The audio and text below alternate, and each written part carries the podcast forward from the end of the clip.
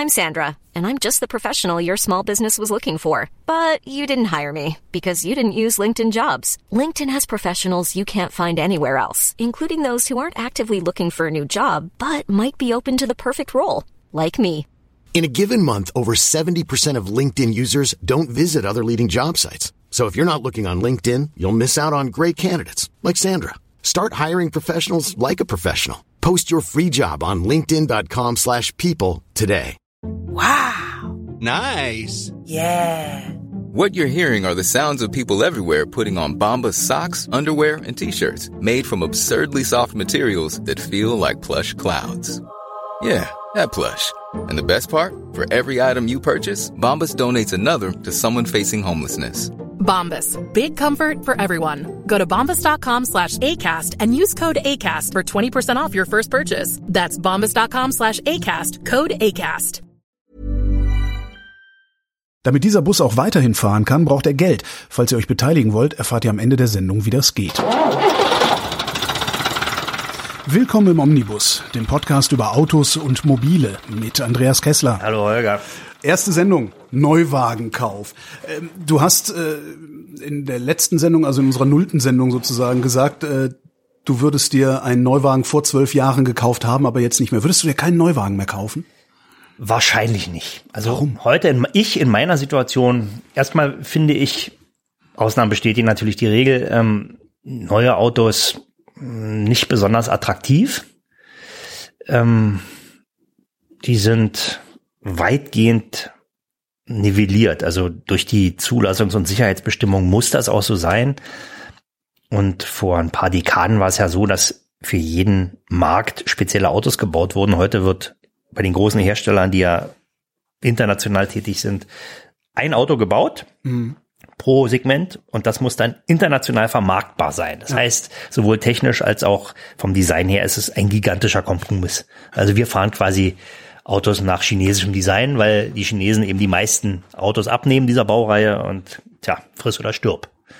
Nichtsdestotrotz ist es manchmal nötig, sich ein neues Auto zu kaufen. Wie würdest du das, wo würdest du hin? Willst du ein Auto beim Händler kaufen oder im Internet äh, in nebulösen Quellen? Also wenn ich mir heute irgendein neues Auto kaufen würde, würde ich mir ganz sicher online kaufen, Ja. weil das ist ja wirklich Massenware, das sind wirklich Massenprodukte und man kann es perfekt online konfigurieren und man kann es auch immer öfter, noch nicht überall, aber immer öfter direkt vom Hersteller kaufen, was natürlich dann auch wieder Preisvorteile Oder nicht diese 450 Euro Überführungskosten, wo sich jeder immer fragt, wofür das ist, ne? Ja, na gut, das ist auch so ein Relikt ja, aus der Frühzeit des Automobilhandels, aber noch gibt es die eben, diese Überführungsgebühr. Es gibt aber eben, wenn man ein neues Auto kaufen will, auch problemlos Anbieter, die nichts mit dem Hersteller und auch nichts mit der Vertragshändlerstruktur zu tun haben, die irgendwelche Überschussmengen kaufen. Ja, Es gibt Überschussmengen. naja, also es gibt ja, wir haben, weiß ich, zig europäische Märkte, 32 europäische Märkte. Teile davon sind in der EU, was die Zulassung leichter macht. Wenn jetzt, nehmen wir mal an, der spanische Nissan-Importeur sagt, äh, wir kaufen, äh, wir vermuten, dass wir im Jahr 2020 ähm, 10.000 Nissan Pickups absetzen können, bestellt die beim Hersteller, der liefert die auch. Und inzwischen ist in Spanien die Regierung gestürzt, äh, der König ermordet worden, irgendeine Krise ausgebrochen, keiner hat mehr Geld und die Dinger liegen wie Blei. Ja. Äh, dann möchte der natürlich seinen Invest trotzdem irgendwie refinanziert haben und bietet sie dann eben außerhalb des Heimatmarktes an, in größeren Quanten. Und da gibt es dann Aufkäufer, die sagen, okay, wir nehmen von diesen 10.000 Stück, nehmen wir 150 ab oder 500 ab und vermarkten die auf eigene Kappe. Die sind dann natürlich, die ist nicht der Gestehungspreis, den der äh, Hersteller dafür aufgerufen hat, sondern da muss es ja schnell gehen. Dann kostet so eine Kiste eben bloß noch, weiß ich nicht, 45 oder 40 Prozent des ursprünglichen Preises. Ne? Und den Preisvorteil gibt dann der Aufkäufer dieses Kontingents eben an seinen Heimatmarkt weiter und verkauft die Dinger dann wie geschnitten Brot, weil die im Verhältnis zu dem, was normalerweise ein, in diesem Beispiel Nissan-Händler aufruft, 30 Prozent billiger sind. Ja. Ja, und der macht, und der macht trotzdem noch einen Schnitt. Was kostet es eigentlich, ein Auto zu bauen? Also wenn ich so ein Auto im, im Laden stehen sehe, für beim Händler stehen sehe für 25.000 Euro, was hat's den Hersteller eigentlich gekostet, so ein Ding dahin zu stellen? Also Materialwert ist vielleicht ein Viertel. Ja. Vielleicht. Der Rest ist Marketing? Der Rest ist Marketing. Marketing macht extrem viel aus. Man muss natürlich dann auch die Entwicklerleistung, die muss ja auch sich über die Bauzeit hinweg, in der Regel spricht man da von sieben Jahren, muss die sich amortisieren. Der, der Hersteller entwickelt, bezahlt seine Entwicklungsabteilung, äh, muss natürlich die Werkzeuge bauen, ähm, die Gemeinkosten wieder auflaufen, alle realisieren, also die Beheizung der Fabrik und diesen ganzen Kram, die, was ein BWLer viel besser darstellen könnte. Das muss alles eben über die Zeit hinweg finanziert werden und dann sagen die, wir wollen eine zweistellige Rendite haben. Mhm. All dessen, was wir mal eingesetzt haben. Und das geht in der Autobranche immer noch ganz locker. Eine zweistellige Rendite locker. Ja, geht immer. Das würde aber auch bedeuten, ich könnte dann, wenn ich beim Händler stehe und sehe da diesen Golf für 25.000 Euro stehen, sagen, pass mal auf, mein Freund, ähm, 18.000 und ich nehme ihn sofort mit. Dann würde der Händler freundlich lächeln und sagen, da kommen wir beide nicht ins Geschäft, das kann ich Ihnen nicht anbieten. Weil ja, aber dann verdient er keine 18.000. Na, der Händler verdient die ja sowieso nicht. Der Händler, der Händler ist ja Kunde des Herstellers. Ja. ja. Und der Hersteller schreibt ihm je nach Größe des Händlers bestimmte Sachen vor. Ah, okay. Ja, also der muss erstens muss der also bestimmte Kriterien des Service erfüllen, der muss eine bestimmte Mitarbeiteranzahl haben, der muss eine attraktive junge Frau haben, die hinterm Tresen steht und die Kunden in Empfang nimmt, der muss, da muss äh, der, der Bereich muss dann. Das sind immer Frauen, ne? Also ist ganz witzig. Na, inzwischen, es, äh, inzwischen wird da glaube ich auch ein bisschen gegendert. Ja. Ähm, ich hab weil ab und zu braucht man auch mal jemanden, äh, der äh, eben den Damen, den weiblichen Kunden gegenüber ja, okay. äh, da die Avancen macht. Also würde ich jetzt nicht sagen. Also es war jetzt vielleicht ein bisschen flach. Aber es, äh, mir fällt mir nur gerade so auf, also die paar Male, die ich tatsächlich beim, beim Autohändler war, saßen immer Frauen. An naja gut, und die sind sicherlich auch überdurchschnittlich attraktiv. Die Autoszene ist ja noch eine wirklich sehr, sehr, sehr konservative ja. Szene, egal was erzählt wird. Ja, ja. Also es ist nach wie vor so. Wenn jetzt äh, eine Kundin mit einem Problem in, äh, in die Werkstatt kommt, da kommt dann auch der dicke Mann im blauen Kittel und sagt, naja, Pippi, dann lass mal stehen, das kriegen wir schon hin. Ne? Das ist furchtbar. Ähm, wie weit kann ich denn denn dann runterhandeln überhaupt, wenn er Vorgaben hat?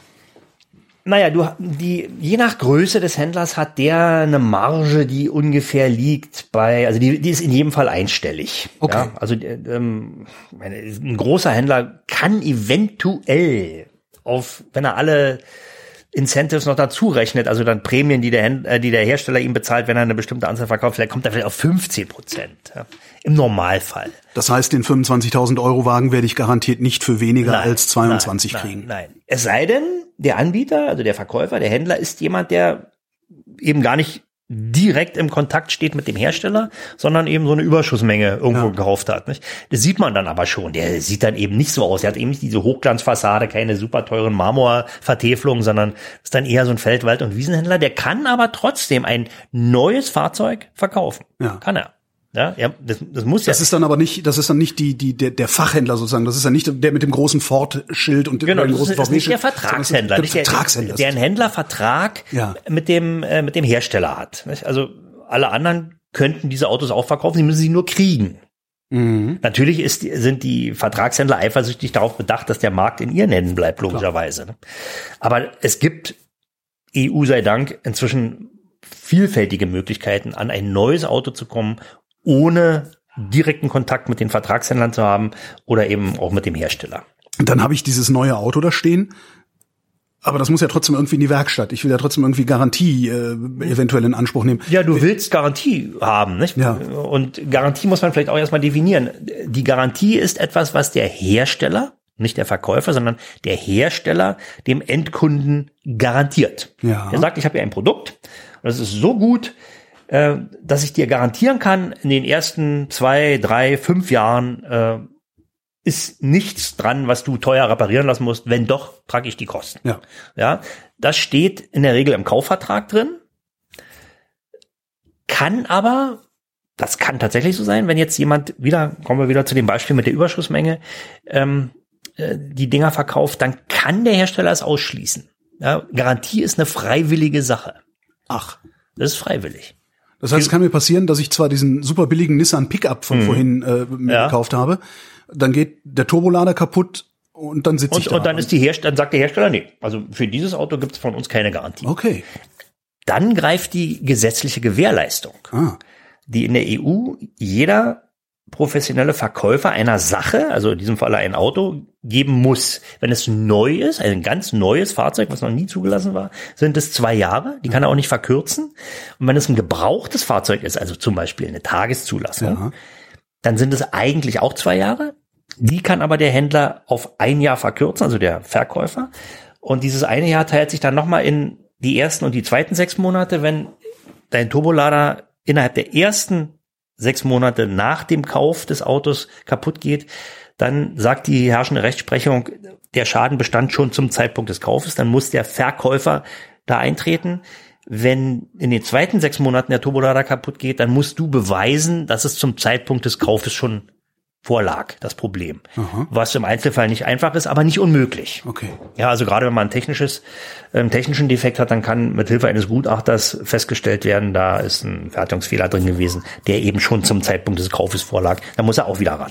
Könnte ich den Gutachter dann auch äh, vom, vom Händler bezahlen lassen oder zahle ich dann 1000 Euro für den Gutachter? Nee, um die Kosten, die, dann würden die Kosten, also die, die gesamten Schadenkosten, also auch um den Anspruch durchzusetzen, in der Regel hat man ja dann Rechtsbeistand, würde dann eben auch zu Lasten des Verkäufers okay. gehen. Ne?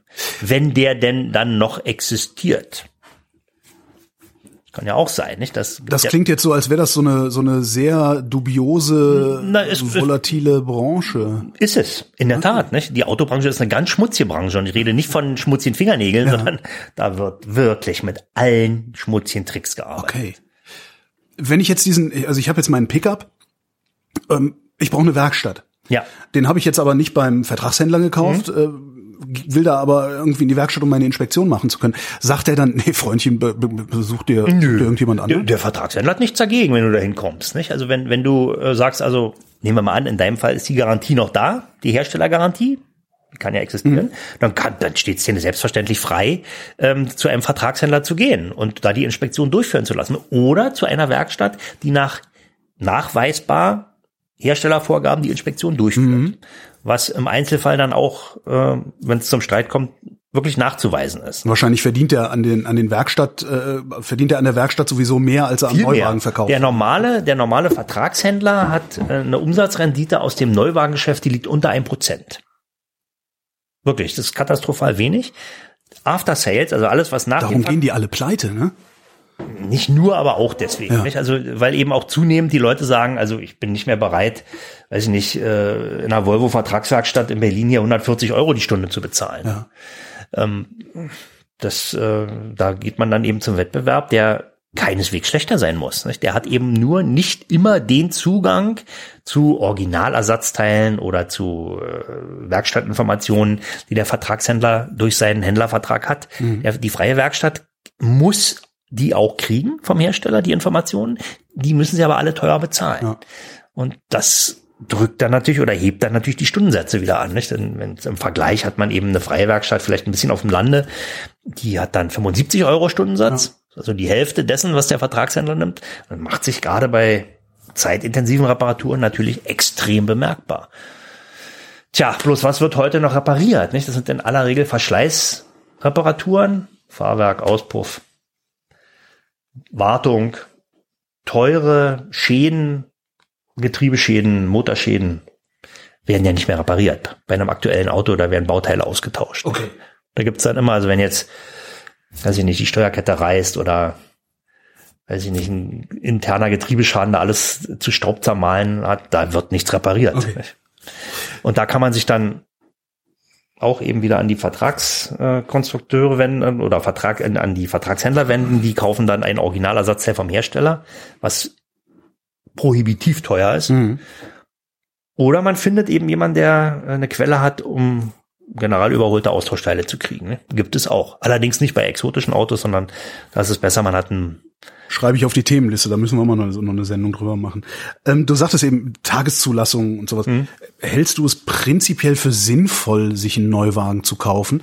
Oder das ist eine psychologische Frage fast oder eine philosophische Frage. Ein neues Auto. Jeder möchte ein neues Auto haben. Der Traum, blitzerblank, da hat noch nie einer Gas gegeben und man kann als erster das Fahrzeug aus dem Schaufenster auf die Straße fahren. Ein Traum. Ja. ja will jeder.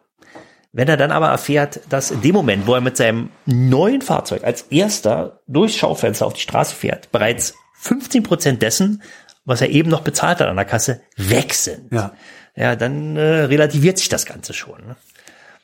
Und das ist genau auch immer ungefähr der Preisunterschied, der so eine Tageszulassung ausmacht. Ja, wenn du jetzt ein Auto hast, was äh, normalerweise 50.000 kostet, dann kostet es eben danach äh, 7.500 Euro weniger.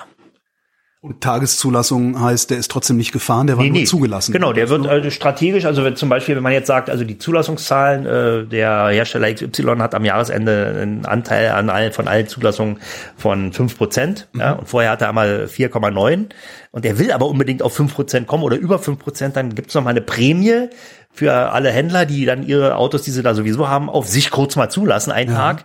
Deswegen heißen die Tageszulassung oder Kurzzulassung, damit aber gar nicht fahren. Die stehen weiterhin auf dem Hof, die sind einfach nur zugelassen. Und ähm, die, der Unterschied, den die dann haben im Verkaufspreis, wird über eine Herstellerprämie ausgeglichen. Ich wollte gerade sagen, wenn die Marge so klein ist, dann lohnt sich das. Ja, ja, das machen die dann schon. Also die, die, wenn die eben statt äh, nicht nur acht Autos zulassen im Jahr, sondern 15, dann gibt's eben eine ordentliche Prämie. Ja. Und das ist dann auch für die Händler schon attraktiv und deswegen machen die das so und kriegen die Kiste dann natürlich auch verkauft, weil sie ja wieder billiger ist. Ja. Also der Einzige, der da Nachteil hat, ist vielleicht derjenige, der ein neues Auto zum vollen Preis kauft. Aber niemand, wirklich niemand kauft heute aktuell ein Auto zum Listenpreis. Keiner. Warum gibt's dann überhaupt einen Listenpreis? Naja, der ist äh, wichtig zur Einschätzung, beispielsweise bei den Dienstwagen. Mhm. Ja, also wenn man jetzt ein, von seinem Arbeitgeber einen Dienstwagen gestellt kriegt, dann muss der geldwerte Vorteil ja versteuert werden. Und da sagt der Fiskus, ähm, wenn ich so, wenn, wenn der äh, Steuerpflichtige eben so ein Auto fährt, dann äh, muss er davon ein Prozent des Listenpreises pro Monat zusätzlich versteuern. Ja, das sind also bei einem Auto, was 50.000 Euro kostet, irgendwie ein Geschäftsführerauto vielleicht oder Abteilungsleiterauto, der muss dann eben 500 Euro zusätzlich im Monat versteuern. Der hat dann also nicht ein zu versteuerndes Einkommen von 5.000 Euro, sondern 5.500 Euro. Jetzt gehe ich zum Autohändler, da ist ein Auto, das kostet 20.000 Euro und daneben ist ein Schild, äh, da ist noch so viel Ausstattung drin, dass du einen Preisvorteil von 3.500 Euro hast, meine mhm. Ich will das aber gar nicht, sondern ich möchte gerne das Auto ohne diese Zusatzausstattung haben für 3.500 billiger. Warum kriege ich das eigentlich? Weil er es ja nicht ausbauen kann. Die ist ja da drin und die kostet natürlich Geld. Das ist irgendwie eine Spezialkonstruktion, ja. ähm, weil vielleicht der Hersteller mal eine Sonderserie aufgelegt hat das war, die hießen früher GTXL, ja, und das X ist eben, da war dann eben die Heizheckscheibe drin, die Nebelschlussleuchte, die Nebelscheinwerfer und äh, na, vielleicht ein Radio. Ja. Ja. So. Und das haben, haben die bei 500 Autos immer eingebaut. Dadurch war das eben ganz einfach und ganz schnell und verhältnismäßig billig. Sonderserie. Ja. Das ist ein ausstattungsbereinigter Preisvorteil. Ja. Du kannst natürlich die Kiste auch nackig kaufen, also mhm. in Buchhalterausstattung, dann ist sie aber aus welchen Gründen auch immer trotzdem nicht 3.500 Euro Billard. Ja. Das ist eben nur das, diese, dieser, diese 3.500 Euro resultieren aus einem Auto in Buchhalterausstattung, was laut Aufpreisliste händisch mit diesen Extras ausgerüstet worden mhm. ist. Also das ist höhere äh, Automobilwirtschaftspolitik, die muss man nicht verstehen. Ich habe das Gefühl, dass zum Jahresende Autos beim Händler billiger werden. Ist das, ist das wirklich so? Kann, dass die noch Restbestände raushauen müssen oder sowas? Oder, also mir kommt das so vor, als würde zum Jahresende, also ja. also in der zweiten Hälfte des Jahres, ist verstärkt Autowerbung im Radio. Das ist richtig der Eindruck, denn die wollen immer natürlich ihren eigenen Abschluss schönen, die wollen die Zulassungsstatistiken schönen und deswegen ja. muss also im alten Jahr, also in diesem Fall jetzt im Jahr 2020, eben noch irgendwie die letzten 0,1 Prozent müssen raus, damit er eben höher liegt als ja, im Vorjahr und man von Wachstum sprechen kann. Dann gibt's für den Hersteller wieder eine super Pressemeldung und alle schlagen sich gegenseitig auf die Schulter und lassen die Sektkorken knallen. Das heißt, wenn ich mir unbedingt einen Neuwagen kaufen will, dann kaufe ich mir den am besten im Dezember. Könnte man sagen. Ähm, jetzt aktuell gab es auch eine ganz interessante ähm, Konstruktion. Ähm, es gab eine Übergangs Phase, die endet am 31. August 2020. Da konnten letztmals Autos zugelassen werden nach den alten Abgasvorschriften, mhm. die noch irgendwo rumstanden, Lagerwagen. Ähm, ab dem 1. September aber nicht mehr. Mhm. Ja, und jeder, der so eine Kiste jetzt noch hat, der muss die irgendwie zulassen. Er wird die dann in der Regel natürlich auf sich selber zulassen, hat mal wieder Tageszulassung. Ja. Oder aber er findet tatsächlich noch einen Käufer, der das Ding dann auch wirklich bezahlt und mitnimmt. Da ist eben gewisser Druck da, da muss die Kiste weg. Und wenn man als Käufer sowas weiß, dann kann man natürlich ganz anders verhandeln. Und es gibt dann natürlich auch immer noch Autos, da ist das Nachfolgemodell ist dann schon, steht schon im Showroom und dann mhm. stehen aber noch drei Autos aus von der alten Modellreihe, die möglicherweise sogar besser war. weil zehn Jahre gebaut, total mhm. ausgereift. Ja, das neue Modell hat Kinderkrankheiten, will man vielleicht gar nicht, oder hat einen unattraktiveren Motor, den es aus Abgasgründen nicht mehr gibt oder den äh, die, die, der attraktivere Motor des Vormodells, den gibt es eben aus Abgasgründen nicht mehr. Ähm, da kann man unter Umständen das, den besseren Kauf tun, wenn man denn weiß, dass man eben mit, quasi mit dem auch optisch erkennbaren Vormodell fahren will. Ja. Nicht, dass der Nachbar sagt, oh, haben sich einen neuen Fünfer gekauft? Ja, aber das ist ja noch der alte. Ja? Wenn man das gleiche Auto, was eben vier Wochen später gebaut worden ist, oh, der hat schon einen neuen Fünfer, ja. Wetter. Ob der neue Fünfer aber besser als der alte ist, kann man ja im Vorfeld gar nicht wissen. Ne? Stimmt, das weißt du, wenn der neue Fünfer so alt ist wie der alte Fünfer, ja, dann ja. weißt du, ob der genau, ja. Ähm, der, funktionieren diese Tricks, also spät im Jahr kaufen, gucken, ob der vielleicht auf dem Hof noch was stehen hat, was, was er loswerden muss.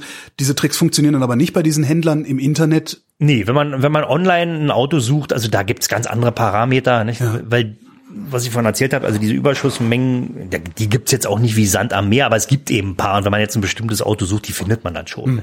Die sind jetzt natürlich nicht um die Ecke, da muss man unter Umständen, weiß ich nicht, nach Bayern fahren, wenn man in Lübeck wohnt. Aber da sind eben wirklich signifikante Ersparnisse drin. Nicht? Das kann man auf jeden Fall sagen. Und wenn man so ein Auto dann lange fährt, lohnt sich's auch wirklich. Ne? Wie lange kann man es denn fahren? Also ich kaufe mir, ich kaufe mir heute im Jahr 2020 ein neues Auto. Wann geht's kaputt? Wenn man es immer gut pflegt, nie.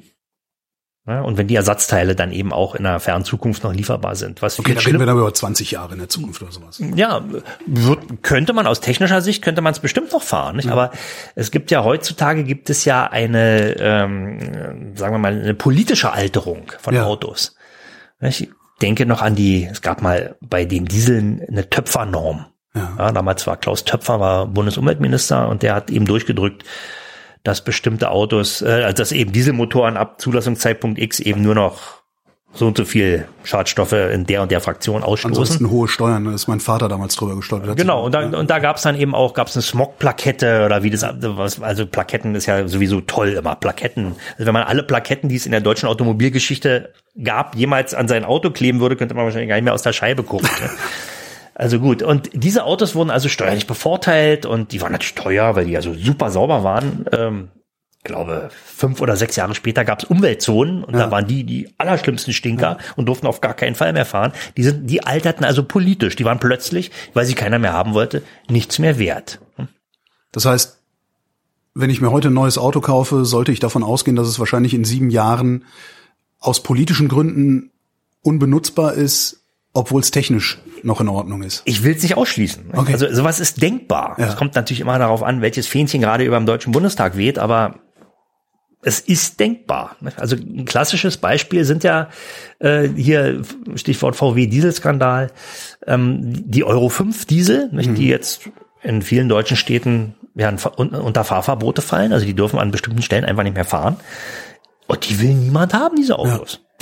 Komischerweise die älteren Autos, also die Euro 4 und Euro 3 haben, die, da gibt es sogar einen Nachfrageanstieg nach den mhm. letzten Statistiken, die ich gelesen habe. Die sind natürlich sehr alt und sehr billig. Aber das sind dann eben wieder die zitierten Rutschen, mhm. wo man mit wenig Kraftstoffeinsatz ebenso die tägliche A nach B-Fahrerei machen kann. Natürlich dann eben nicht in Umweltzonen und Fahrverbotszonen. Nicht? Aber wer sich heute ein neues Auto kauft, der sollte darauf achten, dass er eine möglichst aktuelle Schadstoffnormen hat. Mhm. Euro 6 kann man ja, auch wenn es nur Euro 6a ist, immer noch kaufen und zulassen.